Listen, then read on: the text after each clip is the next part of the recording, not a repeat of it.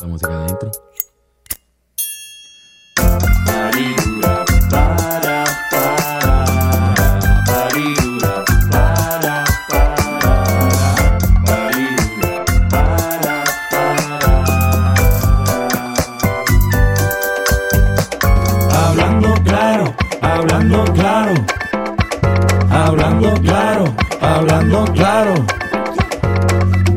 Serio, este es el podcast. Super, super, super, super, super, super, super,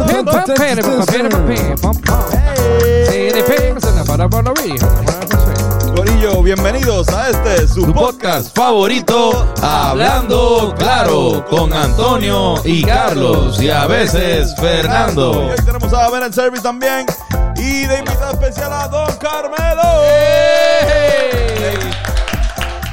Don Badger Barry.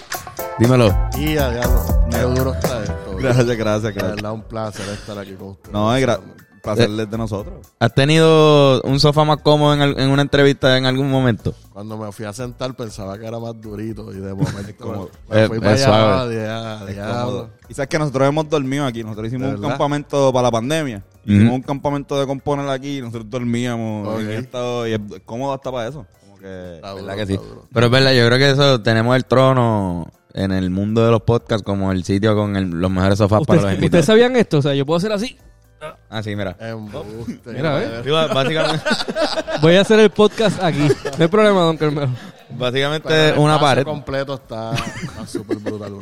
Gracias, gracias. Estamos aquí de vuelta en AM Studio, en el Polo Norte, en Bayamón. Yes, yes. Estamos en tu casa, ¿verdad? Tú eres, tú eres de Soy Bayamón. de Bayamón. Coño. Sí. en Bayamón. Salí de Sierra Linda, papá. Sierra Linda, en Bayamón. Calentón. otro Bayamonés más, un vaquero. Oye, pero para mí, en verdad, yo estoy súper honrado de que tú estés aquí. Yo- Somos fanáticos del reggae. Gracias, gracias. Este, pero tenerte aquí como parte de un Vallavari, yo creo que el único grupo, o sea, el grupo más longevo de reggae roots. Eh, si no saben quiénes son, en verdad, pues, qué vergüenza, búsquenlos, denle pausa, este, escuchen esta música y después sigan este podcast porque en verdad para mí, digo, y como te dije ahorita, o sea, yo lo sigo desde chamaquito y para mí estaba bien cabrón. Porque, por ejemplo, mi mamá, súper corto aquí de historia, mi mamá es súper rockera y papá súper cocolo. Ok.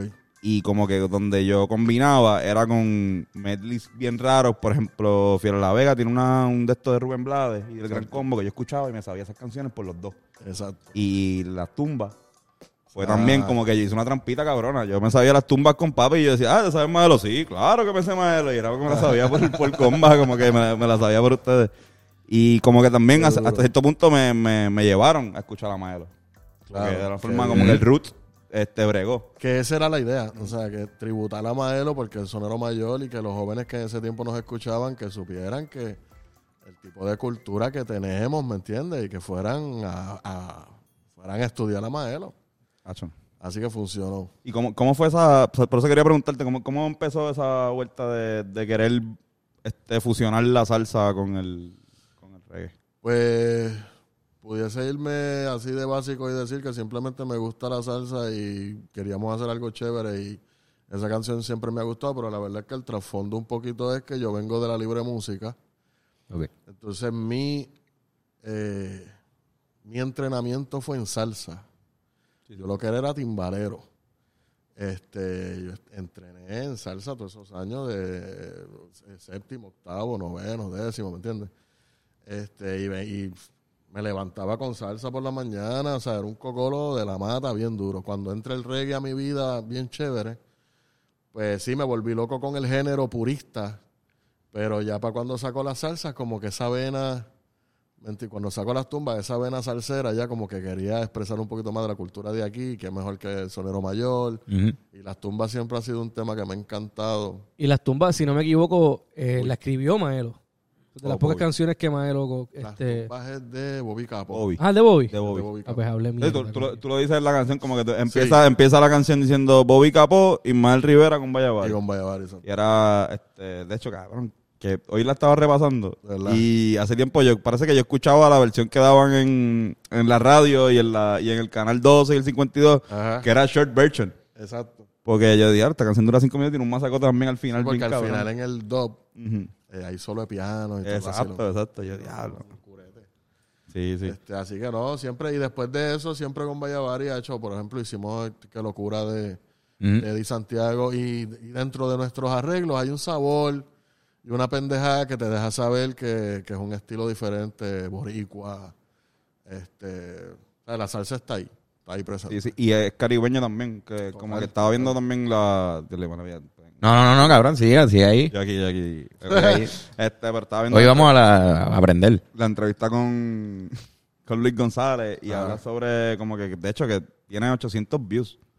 Esa entrevista nada más, en verdad. Sí, Yo como que no esto visto. debería tener millones. O sea, aquí tú hablas de la historia del reggae en Puerto Rico. Exacto. Y algo que a mí me... Porque Pero es que ese programa es de un canal, ¿no? El de Luis Sí, pero González. parece que lo soltaron después, lo soltaron como hace ocho meses y sin mucha promoción, pero en verdad está bien cabrona. Si tú, si, para mí, como que yo, como para mi generación, como que el reggae siempre existió en Puerto Exacto. Rico. Y siempre fue como que no tan solo siempre existió, sino que el género, el subgénero del rock que mejor le ha ido comercialmente en Puerto Rico. O sea, que, que por ejemplo, mi, mi, mi mamá me llevaba a unos shows de los Cafres, a- o un show de, de Quique Neira Exacto. un show de ustedes y un show de cultura, tributo a Marley, whatever, en el Anfi. Y era como que algo que pasaba por lo menos una vez al mes, algo así, que había un show en el Anfi que era como que, que, que era grande. Exacto. Y yo no, como que no, para mí siempre ha existido, pero no sabía, o sea, no, esto no pasó siempre, a pesar de que somos caribeños y somos súper playeros, no pasaba todo el tiempo. No, tuvo que haber ese intercambio de culturas para los 80. De, la- de las islitas y eso con nosotros, la gente que tenía bote, que iba para allá, para Santa Cruz. Está cabrón que esa sea la razón por la que el reggae llegó, porque gen- gente que tenía bote que empezó a ir a... y tenían bote, iban para allá, encontraban música cabrona, la traían para acá, pero también llevaban la salsa para allá, y ¿me entiendes? Claro. Y la Cabrón. Este, por ejemplo, Bob Marley pidió, no sé en qué concierto que hizo en el carajo, pero pidió que lo abriera Maelo. ¿Me entiendes? ¿Sabes? Que había esa conexión, esa pendejada. porque- Y po- Sí, sí, sí. que, Maelo le abrió Bob visto- Eso está por ahí. que tú dices. Sí, Maelo le abrió a Bob Marley por petición de Bob Marley. No sé dónde carajo fue el concierto, pero... Pa'l sí, carajo. está por ahí el flyer y qué sé yo. Vete En el de ca- guácaras, so que había esa conexión PR y las islas. caribeña, claro. Este, y siempre ha estado. Y como que para cuando, cuando tú empezaste en el reggae, el público general aceptaba el reggae ya, como que. O. Como que. Eh, porque como nosotros nosotros todos nacimos el mismo año y nosotros en high school ya Había- había el reggae de- estaba de pegado. Panamá, ¿verdad? Había algo... Lo que pasa es que la ola que ustedes vivieron de reggae fue la de los 90, que es la que él dice que hubo ese, ese casamiento entre el rock en español y el reggae. el sky y Entonces, todo pues eso. sí, Millo Torres, Millo Torres, que abría todos los conciertos. Este, pues sí, este, hubo ese aceptamiento, esa aceptación de todo el mundo, porque vino como que de la mano del, del rock en español y qué sé yo. Este, pero el reggae, Roots, tiene más historia de, de tiempo para atrás aquí en Pérez de los 80. El primero fue Jomo Pemberton, que vino de allá de, de San Lucha, creo que es él. Y vino para acá y fue el primero en hacer reggae en Puerto Rico. Y todavía anda por ahí, es el papá de todos nosotros. O sea, que está cabrón que, que el reggae, muchos van a pensar que viene de- del lado de acá, pero realmente viene de- del lado más cercano a nosotros, de, las vírgenes, de, la- de las islitas. Total. O sea, Ujú. Nosotros somos la, menor de, la- de las mayores, pero también la mayor de las menores. Exacto. O sea, estamos entre, en ese punto medio. Y hemos tenido todo el tiempo ese intercambio de cultura. Tanto así que un tema clásico del reggae ahí jamaiquino, así este, es Rockford Rock. Que no es otra cosa que el cabrón cumbanchero. La- Es el cumbanchero, cabrón. Y ellos lo tienen como Rockford Rock. El rock de Rockford. Y es un tema clásico allá. O sea, lo tocan los escátalas y lo toca todo el mundo. Pero es literalmente el cumbanchero, o sea, ellos hicieron el... Lo hicieron con toda la intención. Ah, No hay break, diablo. o sea, no hay break, con bachero. ¿Sabes? Que siempre ha estado esa conexión. Es que se dio bien duro con esta gente que iba en botes a intercambiar música, la traían para acá. Este, Yomo cuando viene para acá empieza a hacer reggae en vivo en San Juan, este, en la isla también. Es que hay como una conexión de la, digo, la playa y el reggae. El playa, Caribe. surfing, todo, todo, todo eso está entrelazado. No, y la- Sin la- embargo, en Inglaterra ¿verdad? El, el, el reggae tuvo un, un boom super hijo de puta. Una, una, este, ¿cómo se llama? Un, un- no sé si éxodo es la palabra, pero sí una... Muchos jamaiquinos se mudaron para, Sí. para Inglaterra en un momento y llevaron el ska y de ahí también entonces surge todo Por eso. digo, por eso digo también como que igual este Jamaica es una, una nación históricamente reciente. O sea, ellos fueron una colonia por mucho tiempo, Exacto. so que también tienen este sentimiento. eh, esta- eh, nosotros también quizás tenemos mucho más en común con ellos en cuestión histórica de lo que es el colonialismo, tener un, un este un texto blanco ahí, un colonizador que siempre nos está este, dándonos las nalgas.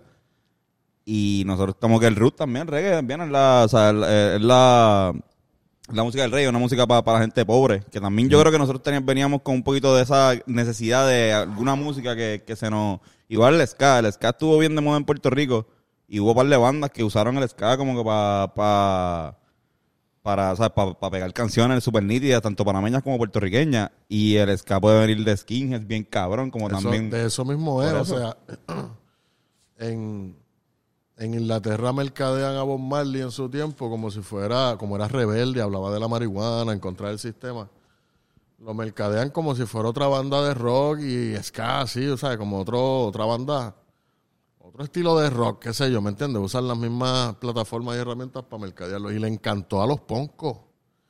Le encantó la pendeja y por eso fue que Bob Marley fue tan grande, porque no fue solo para los negritos y para los jamaiquinos y para, ¿sabes?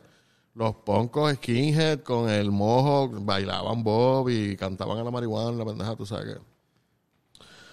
Que sí, mano, entonces pues el ska, eh, o sea, el ska es rabioso, tú sabes. Eh, y es porque viene. Hay, hay esa familiaridad entre todos esos géneros. Sí, porque me, me encanta ese grito de guerra. A mí, me- a mí en lo personal, como que yo no... O sea, como escuchaba reggae de chamaquito, no relacioné nunca la marihuana con, con el reggae, como quizás muchas de las personas que estaban de mis panas lo estaban haciendo. O sea, porque ahora como escuchamos rap y escuchamos reggaetón, pero hacho, si nos vamos a dar un feel y ponte ahí reggae, ponte como, ponte cultura, que está nítido. Pero para mí era quizás, por ejemplo, la- las canciones de reggae en tonalidad mayor, para mí las de Bob siempre parecían canciones como infantiles. O Exacto. sea, como que yo de chamito era como que Three Little Birds y esa canción ya escucho, y siento que tengo como siete años y estoy en el Estaba arrebatadito. con mami, ¿entiendes? Super chilling, como que eh, hoy, va- hoy la voy a pasar súper bien. Este, obviamente, pues después si te, te vas en otros viajes más profundos, pues va, las de tonalidad menor pues van a ser más de, de temas, o sea, No One No Cry, este, Búfalo. Exacto. Que, que, que también te da esa, esa tonalidad igual de ska. Yo, a mí un momento donde también este, cogí hasta una huelga de reggae. De chamito me dio Ok. rebeldía, empecé a escuchar ska, empecé a escuchar este escape. Me dio esa vuelta de ser fupista y me fui el viaje de, de, cabrón de... Este, ¿te acuerdas, cabrón? Y era, y era esa, esa vuelta también, escuchamos reggae. Pero, es tam- música rebelde, es verdad, como pero que exacto, música- bien presente. rebelión, literal. Eh, Pero también quería, quería mencionar, y sé que tú lo habías dicho para hablar de este tema, de, de la relación entre el reggae y el reggaetón, o sea, cómo tienen la misma palabra adentro, o sea, cómo cogimos nosotros también una buena vertiente del reggae que se fue por ahí, en sí, Puerto una Rico. vertiente del danzo, del reggae. O sea, el reggae roots es el papá de todos estos géneros urbanos. O sea, el, el hip hop, el reggaetón, eh, todos estos géneros nacen del DJing. O sea, de- del DJ de Jamaica que, que, que empieza con reggae roots cantándole a las pistas en los sound systems que, que antes no todo el mundo tenía chavo para tener un componente en la casa, ¿me entiendes? Un musicón. Y la radio no todo el tiempo sonaba lo que tú querías, pues vino el tipo con estas 500 bocinas y ponía la música que a todo el mundo le gusta y eso era el mega party y no tenías que pagarle a, las- a las bandas, ¿me entiendes? Y la gente iba y abarrotaba aquello. Este... So que, eh, ¿De qué estábamos hablando, cabrón?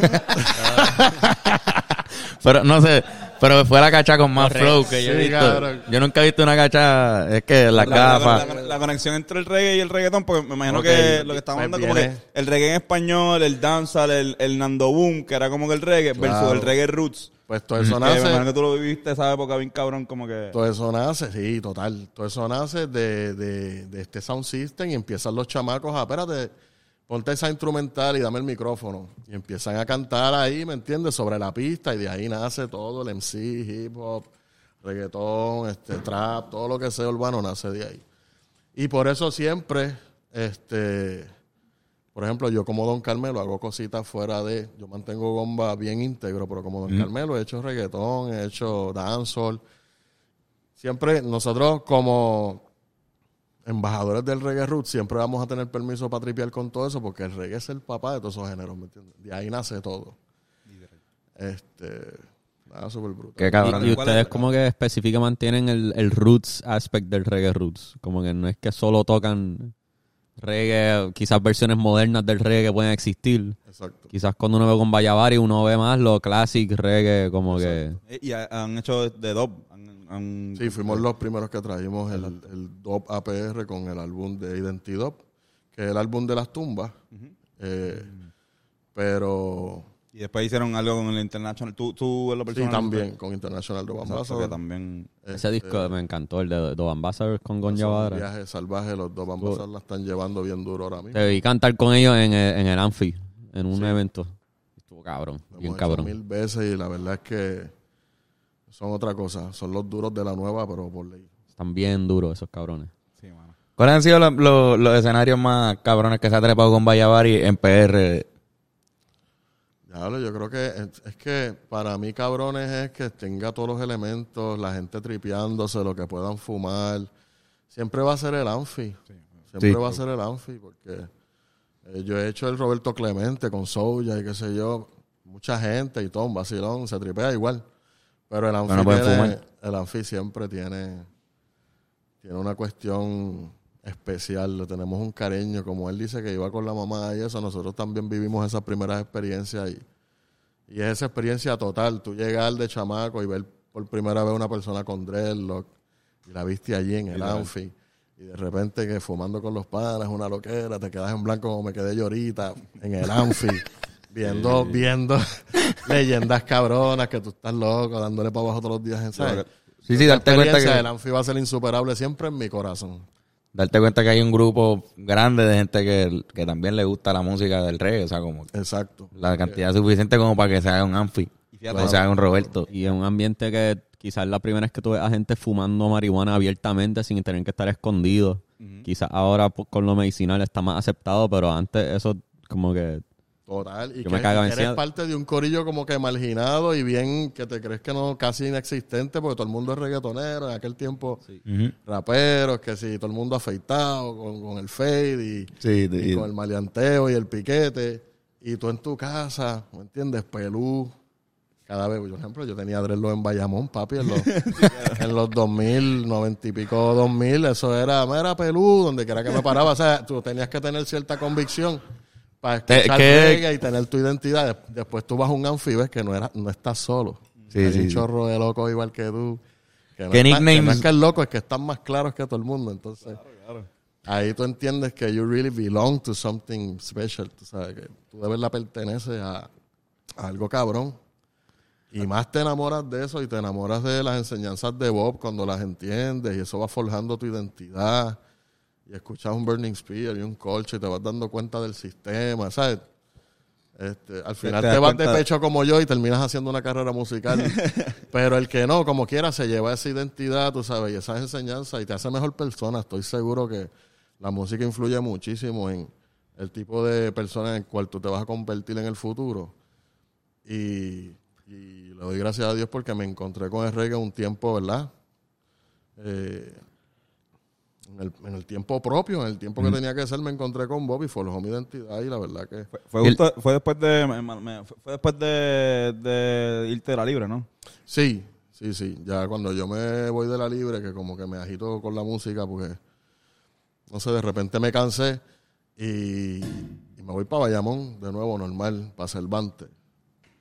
Y allí este, tenía un panita, Miguel Lampón, que es mi, este, mi hermano en Gombayavari de más de 20 años. Y Miguel me empezó a poner reggae. Y ahí me empecé a enchularle, no, porque reggae siempre había estado. Y la primera canción de reggae que yo escuché fue Look Who's Dancing de Siggy Marley cuando yo era un nene. Y lo que escuchábamos era Viernes de Rap. Y, Y- sí, había venido a Puerto Rico también. Sí, o- sí, sí. Este, tú sabes que yo sé, el reggae siempre estuvo por ahí. Pero fue en la high que me enchulé, ya después que me había ido de la, de la libre. Fue El- la high que me enchulé bien duro y... El reggae usualmente, ¿verdad? Bueno, el, el reggae es la música del rey. este, que es Dios, o sea, tiene un aspecto como... Siempre va a tener un aspecto, religioso. bueno, no siempre, pero lo ideal es que Pero tuvo en ti eso cuando tú empezaste en el ¿Cómo? reggae. Tuvo en ti ese... ese Sí, total, total. Sí. Por lo que te digo, cuando tú te enamoras de todo el paquete, Bob Marley, la marihuana, el mensaje, eh, los dreadlocks y todo, tú te la crees bien duro. Pero es mejor que te la creas con eso que te la creas con una película de estas locas, ¿me entiendes? Claro. Eh, pero está cool pero lo que me, y me cuando llama. haces música, quieres.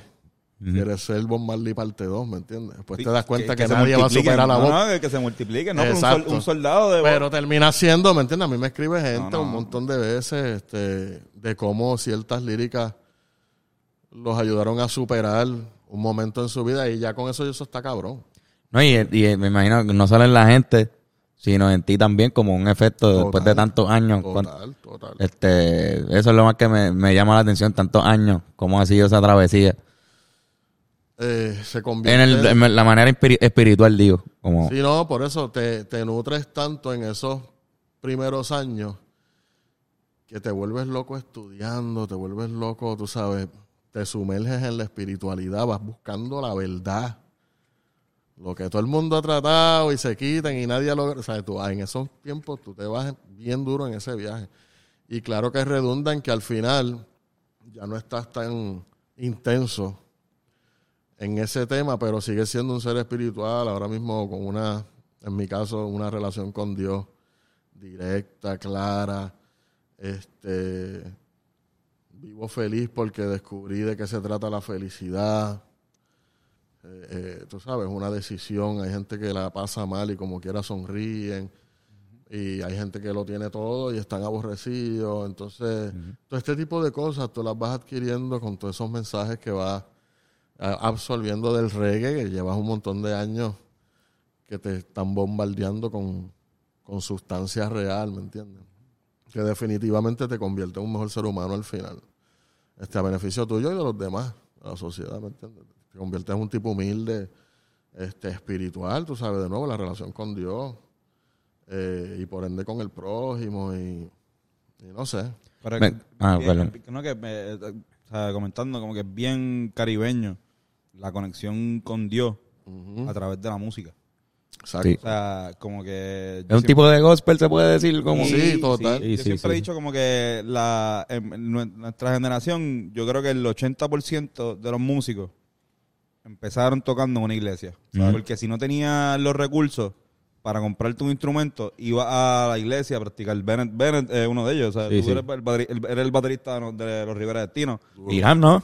Irán ¿También? también. empezó en una iglesia, cuatrista de los Rivera Destinos. O sea, como que el, el corillo empezaron en una iglesia, pues, practicando, porque es el foro que hay. Sí, sí, sí. Como que igual es una conexión espiritual la que estás teniendo. Y un Exacto. espacio que te acepta. Que tú vas chamaquito claro. sin saber un carajo, Claro. tocando Sí, mal, como- y te dicen, dale, sí, toca, ven todos los domingos y toca, Sí, aunque sea Ah, malo. Le estás cantando a Dios y, much- y muchas veces Dios, por, por ejemplo, mi familia bien cristiana también, pues de lo primero que yo conocí en la vida, antes que el amor a, a alguien como una pareja o cualquier otra otro tipo de amor, pues Sí, el, el amor a Dios. al- al- Porque ya, tienes que ir a la iglesia y mira, ese es Dios y tienes que orar y... O sea, que cantar a Dios, eh, de, de cierta manera, es el tema universal para un joven. También es un tema que puede cantar todo el Yo fui, mundo. una, yo fui una vez a- en, en UHS, hay un gospel. hay una- Ah, la confra, la confra. Y yo fui una vez y yo era bien pana de una de las líderes. Y yo fui y le dije que sí, para joderla, porque yo sabía que me iba a mandar para el carajo, pero yo le dije a France, yo Ajá. digo, mira, Hacho, que esta- tengo estas canciones de Bob Marley que yo estoy seguro que cumplen con los requisitos. para porque estamos Sí, esa fue tu audición, todo. las reuniones, pero ponía música, pero como yo no era del, del comité, Hacho, me mandó para el carajo, cabrón, no vamos a poner One Love. Diablo, pero está cabrón Pero, eso. pero, era, era porque para mí en verdad lo, lo es. Igual significa eh, una conexión más o menos eh, musicalmente directa. Igual como la rumba, igual como con diferentes ritmos este que, que hemos hecho en el Caribe. Eso está bien cabrón, eso está bien cabrón. Este anuncio, vamos a hacer los anuncios de... Adiós. Corillo, wow, ¿qué dolor de espalda tienes? Resuélvelo llamando el número en pantalla. Touch Generation, Joshua López, masajista licenciado. Tiene todas las cosas a vida y por haber para darte una experiencia de calidad y altura. Así que saca tu cita ya. Si quieres ver contenido exclusivo, entra a patreon.com slash hablando claro pot. Esta vez lo dije bien. Eh, y puedes entrar y ver videos de nosotros hablando mierda. Esta semana hablamos sobre muchas cosas. Hablamos de Kanye West con lo de Skid Davidson. De caca otra vez. De- hablamos de caca, eh, super, eh, a, a Ah, petición también, popular. Algo que dijimos fue de, de cosas que cuando tú abres un baño público, que ha sido lo más random que has visto al abrir un baño público. Exactamente. Eso y mucho más en Hablando Claro Pod por patreon.com. Mínimo federal 725 mensualmente. Ayudan al corillo, a la producción. Gracias a los patrones siempre por apoyar. Y adiós. Tremendos anuncios de, anuncios de calidad, sofás de calidad. Este. Mira, pero. ¿Qué iba a decir, puñeta? Nada, se me, se me olvidó. Ahora. Cabrón, está buena esa... Está buena. Ah, exacto, de la marihuana mismo te iba a preguntar. Diablo. Esto fue meta, meta. Este, el consumo de la marihuana en el reggae, cabrón. Como que si ahorita nos comentaste afuera que la gente piensa que tú te comes la hierba.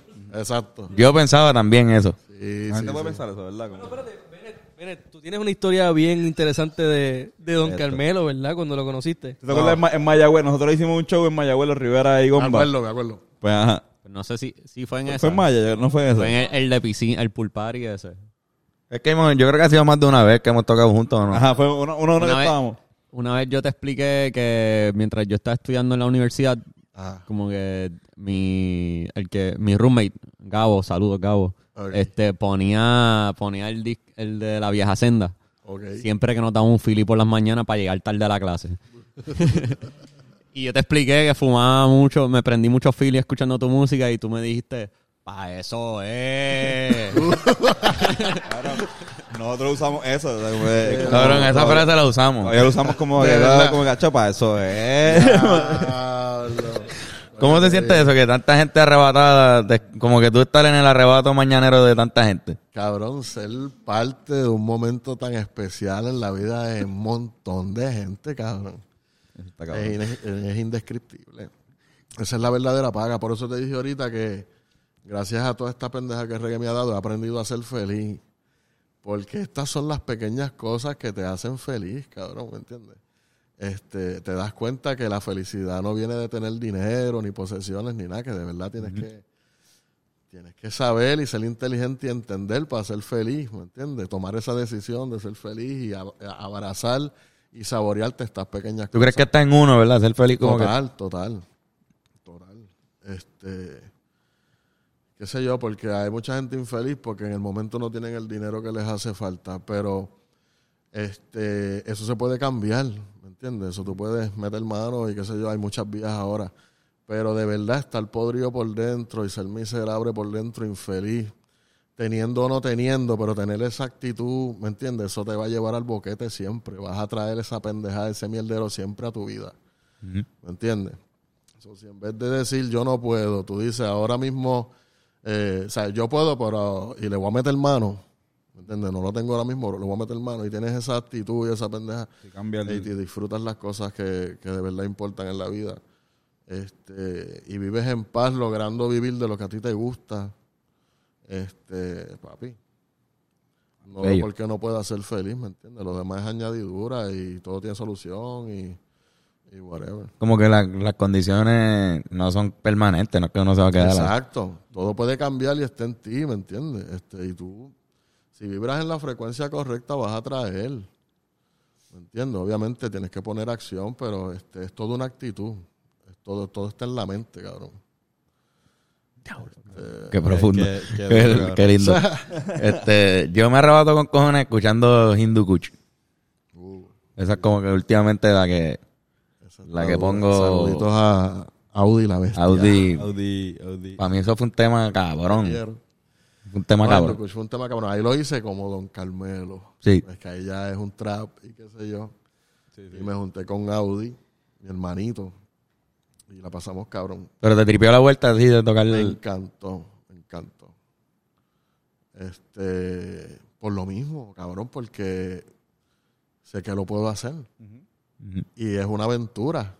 Y tengo permiso porque el género del cual yo soy un veterano es el papá de toda esta mierda. El rap, sí, el, el rap técnicamente, eh, bueno, no el rap, pero el hip hop es creado por un jamaiquino. Exacto. Que entonces, si nos vamos bien al, al- a la base de todo, pues va a Jamaica. Todos Y los boricua. caminos conocen a El- Jamaica, el hip Jamaica, exacto, y puertorriqueños el Y hip hop boricua, como que que exacto, estamos- boricua y jamaiquino que Diablo, el disco Que- este de Nas con Damian Marley, cabrón. Que también es como es Damian en hip hop, Exacto. pero diablo, que apestoso el flow de él en, en hip hop. Además, digo, en verdad Damian, en verdad tiene eso más. Hacía ese, ese ritmo antes, pero qué sé yo, pichar.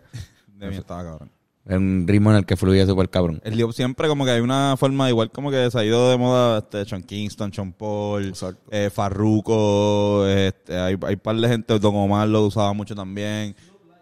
Snoop Lion. Hay muchos, ha habido ca- la- las veces que ha- no, Diablo, Porque todo el mundo se ríe, ¿verdad? Mi contribución. No, Porque todo el mundo se ríe de Snoop Lion. cuando Snoop Dogg decidió cambiar, no, Es que se- es un alter ego que él tiene, mamá. él ni siquiera fue por el reggae, o sea, fue por fumar tanta hierba exacto.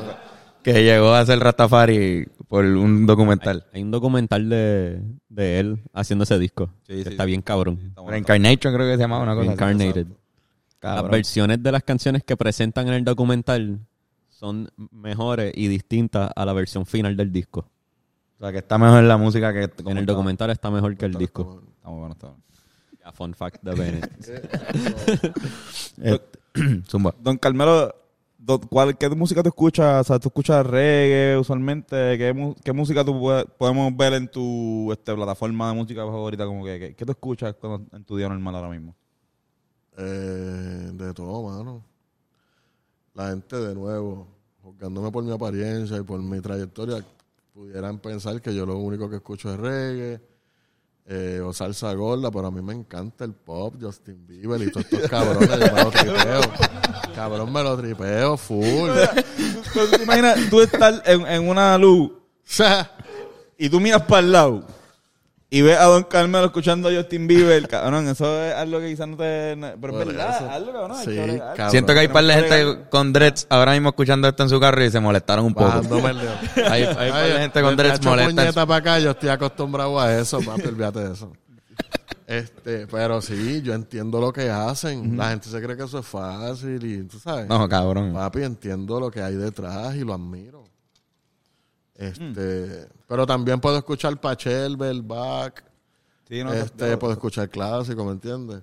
Eh, me encanta la salsa, cabrón, me encanta el reggaetón también, lo puedo escuchar. En salsa, ¿cuál full maelo? O sea, ¿qué, qué, Eh, qué- cuál, qué flow? No, de todo, papi, Tito Roja. Eh, no, pero me voy old school los gran combo, tú sabes.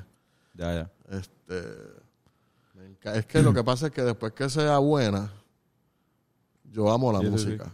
Después que sea buena, no importa la categoría, no importa cuál es la fórmula, ¿sabes? Porque si es reggaetón, pues hay cierta fórmula, ¿verdad? Que, que si hay que hablar un poquito malo, o si no, pues tiene que haber picardía, tiene que haber, pero si es salsa, pues nadie de la nueva, entiendo yo, no me quiero meter en líos, pero nadie de la nueva en la salsa, por ejemplo, ha podido rescatar un poco la salsa que se escuchaba aquí en los 80, ¿me entiendes? Incluso los 90, cuando la salsa romántica y todo. Ha sido bien difícil para ese género, como que Volver a coger. a los viejos y a los jóvenes a la vez por hacer una recetita. No, porque Pi- Pirulo se fue más para Cuba. Pirulo, pues, Ajá, Pirulo, eh, mi hermanito, te amo sí, también. que Pirulo es no, otra bestia, son fenómenos, cabrón. Sí. O sea, que en términos de lo que tú dices de rescatar lo que el sonido Exacto. este, pues, ha sido complicado. O sea, no es que Pirulo es que está en, un, gen- en algo que no se había hecho tanto en Puerto Rico, que es la timba cubana. Exacto. Que está pegada y está bien no, y- dura. y un Pirulo palo, eso por ahí. Mucho tardón llegar aquí también, como que diablo, en serio. Yo, siento- no, yo siento que son unos mamados. Sí, sí, por- llegó bien tarde. Por La moda, por lo menos, la moda, ¿verdad? Ajá, como que. Pero bueno. Pero sí, o sea, este, la música, eh, después que sea buena, yo me la tripeo. Te escuché hablando en una entrevista sobre el negocio y Ah. sobre cómo cuando las primeras canciones que pegaste como que no estabas tan Estaba bien no, lo loco. no estabas tan puesto para el negocio, cómo eso ha cambiado también con los años. Bueno, porque, de nuevo, cuando te mencionaba que uno eh, se envuelve con toda esta película y, y coge el reggae en serio y quiere ser el salvador del mundo, te olvidas un poco del negocio porque confías en todo el mundo, en- estás en el peace and love. Pero ¿qué pasa? Eh, empiezas a vivir las cosas más mierdas y más cabronas de la vida, las bofetas más asquerosas de la vida. Y tú todavía en el peace and love y no pendiente al negocio. Entonces, pues obviamente en algún momento te cansas de esa mierda cuando te ves sin nada, durmiendo en el piso, sin agua ni luz, con los maones de almohada, pues te cansas de esa pendejada y echas un poquito para el lado el peace and love y metes manos acá porque es lo Claro. único que tienes, ¿me entiendes? Hay que ponerte primero a ti mismo. Y, y así pasa. Y al final, pues sigues teniendo. Yo soy un tipo súper cool, súper llevadero. Siempre estoy riendo, me recibo mucho cariño de la gente. Este, y lo doy para atrás. ¿sabes? Vivo en el peace and love. Pero estoy ahora cabeza del negocio. Bien chévere y controlando todo, ¿me entiendes? Tú, tú fuiste viral, como que de las pocas pe- personas que, ¿sabes? como que pudo pegar en la radio. Ajá. También irte viral, pero mantener una, ¿sabes? Como que mantener su, su flow, o sea, nunca Sí, venderse sí, sí. a nada, sino simplemente no. Como que orgánicamente me fui, este, pegué en la radio. Orgánicamente me fui viral. Cabrón, fuimos memes. A la misma vez, yo creo. Sí, eh, Como que no. Hubo un año que fueron, fuimos memes, te boté y este hecho puñetas. Ajá. Salieron Boté con- como un mes de diferencia, algo así. Yo me Sí, acuerdo sí. de, de, de los memes. El de nosotros era. No me acuerdo, como que estaba alguien durmiendo y decía, voy a dormir. Y, se- y salía lo de te boté en la mente, creo que era, no me acuerdo. Ah, exacto, exacto. Y el tuyo, pues era cabrón. No, le- le- le- la chopuñeta fue... Trascendió, trascendió la cultura, cabrón. Fue uno de los memes. Estaba demasiado A uno que le gusta los memes, ¿verdad? Que fue algo bien. Y pudiste también, este, también comercializarlo hasta cierto Sí, punto. sí, sí, Eso sí, está sí. cabrón. Es que eso es parte del negocio, ¿no? Como que literalmente hoy día, Pero no, si te pegas así, o sea, pues, no estoy diciendo que la canción se pegó así, pero eso contribuyó con cojones. Total, total. Igual lo de nosotros, si tú llegas a hacer un meme, como que llegaste a cierta población inmensa. Sí, sí, pero sí. lo, lo- lo bueno es que te, te buscan, es que funciona, cabrón. Y Te funciona. en un meme y te están escribiendo en YouTube. Ah, llegué aquí por TikTok. Exacto. Pero tienes que saber cómo vaquearlo, esa es la pendeja. Y eso es lo Exacto. bueno que tú tenías. O sea, este, y nosotros también, más o menos. O sea, ah, nos fuimos un mes, pero cuando a la hora de, de que te contraten un guiso, tienes que tener una hora de, canciones. Porque eh, si te vas viral con una canción nada más, no puedes cantarla cinco veces. Exacto, exacto. ¿Y a quiénes los hacen? Y, hay, Y van construyendo eso, una- esa- eso es lo que digo. Eso o sea, pasa también, pero tener una trayectoria bien o sea, cabrona no también. buscarlo, sino como que este, más como que crearlo. hasta cierto Yo, yo- he escuchado gente, a nosotros nos han dicho, esto va a ser un meme, vamos a hacer esto para que sea un meme. Eso no puede ser. Y eso un no meme. pasa. Eso no, no, eso No, no eso puedes es- crear un meme. Eso es súper orgánico. Sí. Se da, así se da. Cuando, tú- cuando se escribió Hacho Puñeta, ¿tú sabías que tenía potencial para, para moverse de esa manera como que me- meméticamente? No tanto. Cierto potencial sí, obvio. Y ya lo, lo experimentaba cuando cantaba el tema en vivo antes de que saliera. El tema ya estaba hecho, yo lo cantaba en vivo antes de que saliera de vez en cuando. Y ya la gente, cuando, Tripeaba. cuando escuchaban a Puñeta, era una euforia cabrón. Y yo dije, pues obviamente de alguna forma va a funcionar. Me, va, me va a traer guiso, eh, va a ser un buen comeback. Qué sé yo, me va, me va a bregar, va a estar cool. Pero jamás me imaginé que a los dos días me iban a, a explotar el teléfono diciéndome, cabrón, eres un meme, métete a las redes, ¿qué tú haces, gordo? Le- levántate, cabrón, estás viral. ¿Sabes? Está Y yo, ¿qué cara, Cabrón, en cabrón, todos ¿qué es lados. esto? Lo- me escondí dos semanas, jamás pensé que eso iba a llegar a eso, ¿me entiendes? Me cagué y me escondí dos semanas en casa porque pasaban los de pizza, wow, una foto. Y entonces la foto, el nombre, el número de mi casa y todo. eso. Y eso no pasaba antes, nunca te lleva a pasar ese tipo de... Siempre, fíjate, he recibido cariño de la gente. Siempre, obviamente también mi, mi look Es bastante Llamativo. striking, exacto. A- o sea, azota, entonces se acuerdan de mí desde las tumbas. eh, Después de ello he tirado un par de cancioncitas, ¿me entiendes?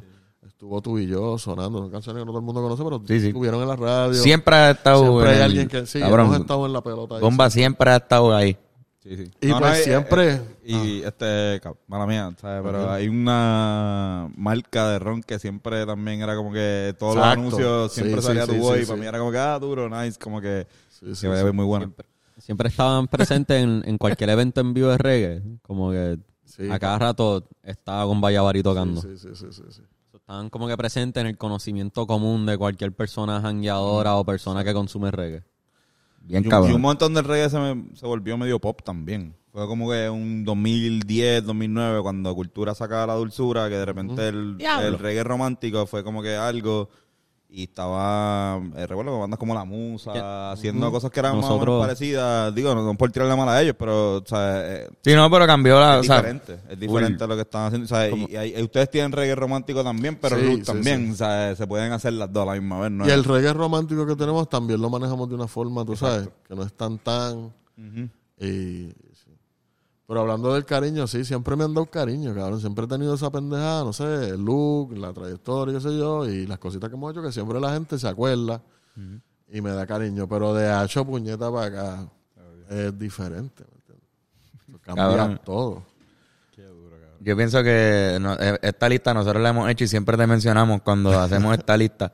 y es de los hombres con dreads más altos de Puerto Rico. Más altos, cabrón. Al sur de Puerto Rico. Y tú estás en la lista y queremos saber si tú tienes a uno que se nos quede Ajá. en esta lista. Tenemos a, obviamente, Don Carmelo, Tenemos a, a- DJ Predator, a Predator, uno de los Predator. tipos con, con dreads más altos. De hecho, que una vez jangueamos con, llevamos a, a Predator para el barrio y todo el mundo, está- todo el mundo del barrio me decía, ese es Don Carmelo, ese es el Lacho Puñeta. y decía, Hacho, vamos a tirarme una foto con el Lacho Puñeta. Y decía, era Predator. Predator. Predator. Mayagüez también. Era el que estaba disjoqueando. Es verdad. Sí, es verdad, Es verdad. verdad. Y nos verdad, pasó en verdad, el hotel, verdad, nos pasó. verdad, verdad. Era, pero ¿qué? Yo creo que ese día fue que surgió la lista, de hecho. Como que ese día fue que, viéndolo a ustedes dos, ahí fue como que, espérate, ellos dos son dos de las personas con dreads más altas y después nos acordamos de Lennox. Lennox, Lennox. Nos acordamos de Charif Fajardo, lo- un baloncelista de la selección de, de Puerto Rico que pues que tenía dreads y Volkman. y Renaldo Ah, Bueno. Renaldo Volkman es otro tipo con dreads muy alto puertorriqueño. Cabrón, alto. ¿Se nos queda alguien? ¿Tú crees que es el que... De los altos, cabrón. eh, eh, Además me he hecho esa... esa- Dre- Yo siento que la, la pendeja que, que, que sean altos con dreads es que pueden tenerlos más largos. ¿sabes? Ujú, también. Como que no, no, no es que sea diferente. O sea, eso no, el- obviamente sabemos que, el, que los dreads significan una cosa mucho más allá de, de la estupidez que nosotros estamos aquí hablando. pero, pero era algo una vez hicimos, era un vacilón, era, era más un vacilón. Era un más vacilón como- pa' Predator, en verdad, Como que para pa, pa Predator. Este, porque siempre se va Predator se pasa jodiendo con nosotros. Y pues hay que joderlo con algo, porque es un tipo que... Sí, pero no, no, además de eso era como que... Exacto, una vez tuvimos, compartimos con Lennox también. Y no solo lo dijimos, pero son... Toda la ¿sabes? gente con dreads alta de esa lista son buenas, son increíbles personas. Y tú, tú también, como que una vez, la- las veces que hemos compartido, siempre ha sido bien... Este, eh, o sea, siempre nos has dado el, el cariño necesario. O sea, porque hay veces que no es, no es suficiente. A veces si, si eres demasiado... Pues se ve medio raro. Pero como que... O si eres demasiado guillo también. Pero siempre es como que lo mismo. Y hemos estado en circuitos así cuando nosotros empezamos, que venimos de tocar ahí en Club 77. Exacto. frente a 100 personas y de repente pasa Be- Benito hace algo y estamos en el circuito allá con, con ustedes, con la tribu. Y es como que ya lo está cool, ¿entiendes? Como que Cabrón, aquí vino. Aquí vino Edgo, Esto, Trifinger. cabrón. Es que esto es un vaporizador de, de flor. Tiene flor adentro. Tiene una flor. Florecitas. Bono rojo. No, no tienes que darle jala y ya. Este, pero sí, para ir cerrando con la experiencia de Hacho Puñeta. Aquí vino Edgo, Ah, Trifinger, hace como, hace como un mes, un mes y medio por ahí. Y contó su versión de, de cómo fue que, que tú lo contactaste para hacerlo del video. El video de la y le dijimos original. que íbamos a tenerte a ti y que íbamos a pedir que él contara, que tú contaras tu versión de cómo, de cómo fue que se dio esa interacción. Ya que la gente conoce pues la versión de Edgo y saben quién es Edgo. Como que cómo empieza tu relación y con él y cómo llegaron a hacer ese video. ¿Cómo empieza mi relación con él? Yo no me acuerdo, cabrón. Llevamos tiempito. Tiempito. Él lleva, él lleva bastante tiempo haciendo buen trabajo, un trabajo cabrón con los videos y eso. Sí. Este, pero de cantando. pana. Ah, sí, Exacto. en los shows de Pilla y él hace tu... Exacto. Hacía por lo menos. De pana ya teníamos un tiempito. Y él siempre ha sido de línea, él siempre ha sido de corazón, de los que uno puede contar. De Bayamón también. Y es de Bayamón, ya tú sabes. Entonces, yo tenía que sacar ocho puñetas, creo que un viernes, una cosa así. Y era como lunes o martes, y yo no tenía video. Y estaba peladísimo. Y yo dije, pues voy a llamar a algo que es pana de verdad. Y lo que tengo es uno y medio, cabrón. O sea, ¿qué, qué, vamos a hacer con 150 trapos de peso? Y fui para la casa de él, me dijo que sí, vente para casa, vamos a hacerlo. Este, y cabrón, con 150 pesos él se enganchó la cámara Y nos fuimos ahí al skate parece que está en Isla Verde. Estaba todo jodido con las palmas esas de María tiras por el piso. y no había ni luz ni nada, estaba nublado. Y un mierdero cabrón y pues, lo que hay son 150 pesos y el pana dando mi amor y metiendo cojones. Y, y de una toma lo hicimos a lo loco. Hicieron una sola toma. Hicimos, hicimos par de... Como tres, tres veces one take. Exacto, ajá. tres one take. Sí que él nos dijo que la hierba era del pana de él, el, pana yo lo se puso. fumé, porque no llevé, cabrón, se me olvidó el. Era- había que tener un Philly prendido en el video, me tocaba a mí llevarlo y no lo llevé. Pues le fumamos el Philly al pana.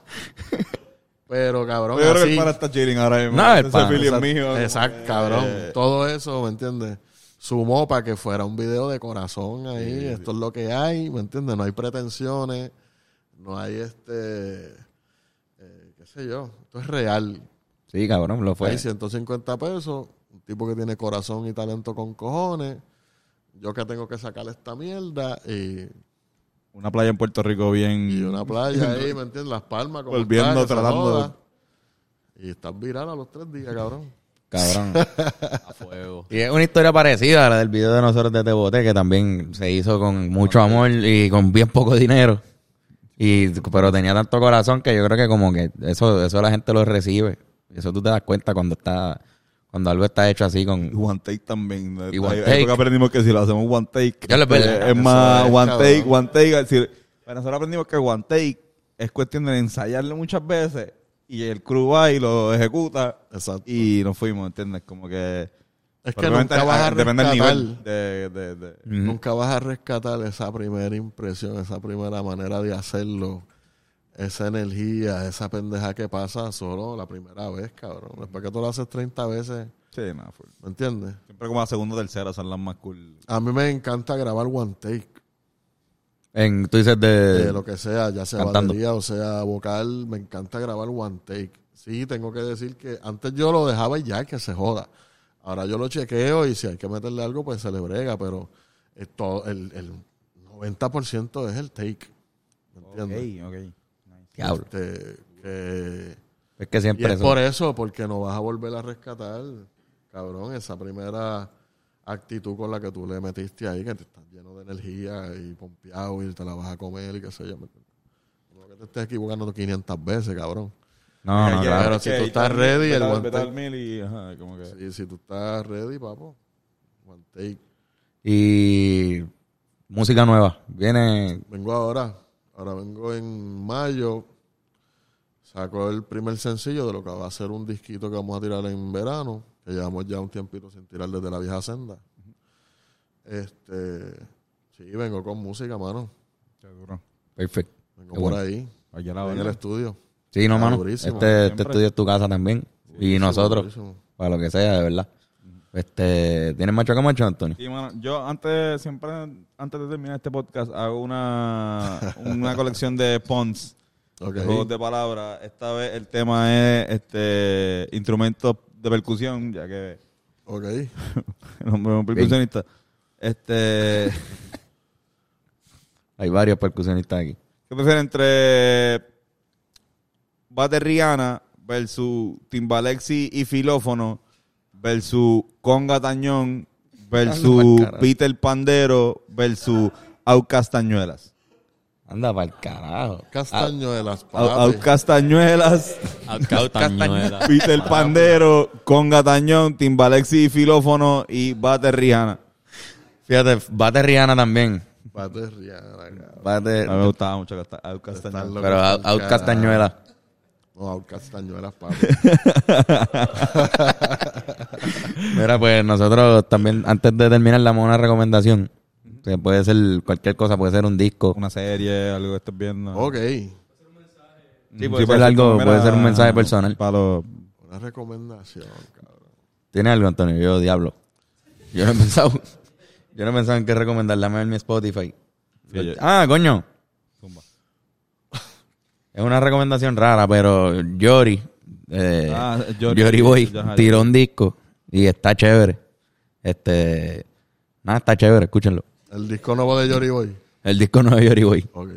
Tiene hasta como que un house, tiene un rock. Hizo rock con banda, me sorprendió eso. No sé, vayan, denle oído, está bueno. El disco nuevo de Yori Boy. El disco nuevo de Yori Boy. Me llevo eso. Tiene un disco bueno. Ok, pues yo lo que...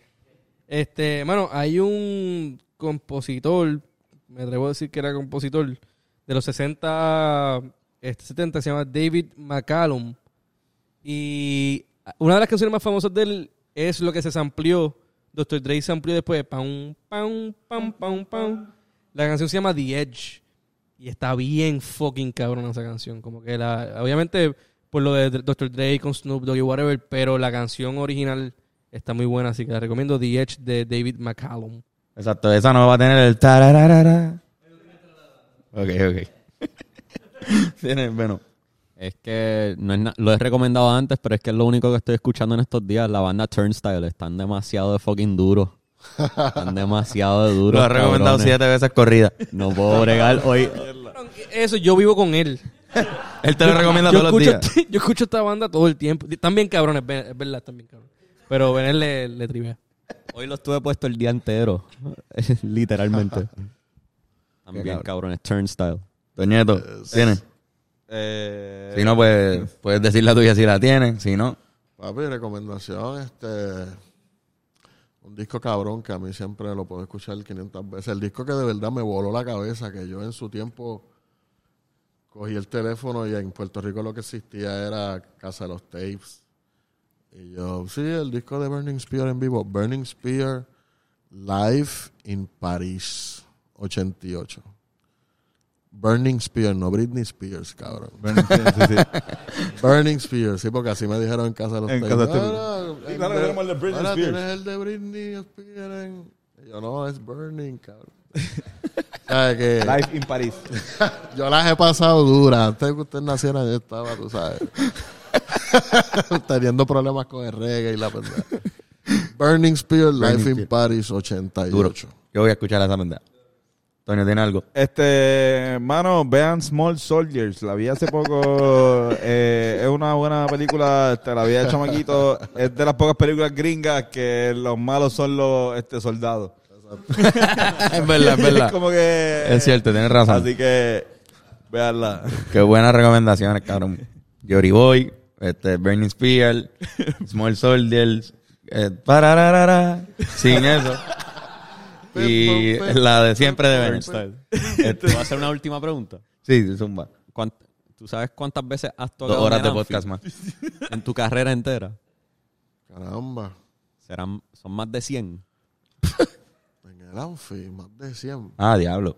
En el Amphi. Tirar un número al Oye, garete. yo no tengo puede ser. 28 pegado. Probablemente pueda, pueda llegarle al número. Puede ser.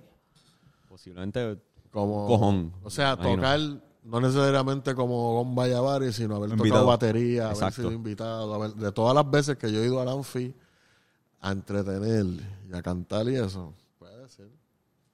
Diablo, vete para el 98 carajo. cabrón. Para el carajo. Sí, puede ser, puede ser. Algo así. Hay que revivirlo. Sí. Y el reggae yo creo que, o sea, yo creo que han tratado de otras cosas, pero yo creo que el reggae es la solución. Sí, señor. El reggae y el jazz también, si lo cuente. Nacho obligado. Bueno, este... La pasé cabrón. Gracias por venir. Gracias por venir, en verdad. Súper Y duro. estuvo bien funny, cabrón. Nos reímos con cojones. Y el pasto está cabrón. Ah, bueno, ¿verdad? si te dejó en blanco, Cabrón, me di, cabrón, dos cachas y todavía estoy arrebatado. Gracias, gracias, gracias. ¿dónde te consiguen en las redes y como todo Don? Carmelo y como obviamente con Vallavari en todas las redes, todas las plataformas, YouTube. Bien. Yeah. A mí como Antonio Sanfeus. A mí como Carlos Figan. Ben Core the Thinker. Guitarrazo. Guitarrazo, ok. No se olviden. Si están escuchando hoy miércoles esto, mañana los Rivera Destino van a estar en la placita. Tienen que ir, este, ¿cómo que se llama? El de la vida. De la vida. De la vida. Vayan para allá. Este, vamos a estar ahí tocando con Jersey, así que vayan para allá. Si va a ser un party, cabrón. Mira, el 25 estoy en Arecibo. 25. Tú, este es el momento de esto. El- vamos a hacerlo un Papi, el 25 estoy. Eh, ¿En dónde estoy? En, eh, ¿En el qué? Clandestino. El clandestino, El pa. clandestino. Esto lo editamos, olvídate. Va- Es más, vamos, vamos. Va a parecer que no te equivoques, que no, ni siquiera... Esa laguna mente es que te digo, cabrón. Dos cachas, cabrón. Pues nada, ya saben, Corillo, ahí nos van a ver en esto, en esta semana. Ya sabes que esta es tu casa Siempre. y cuentas con nosotros. Este, así que nos vemos la semana que viene, Corillo. Durísimo. Yes. Durísimo. Bendiciones. Yes.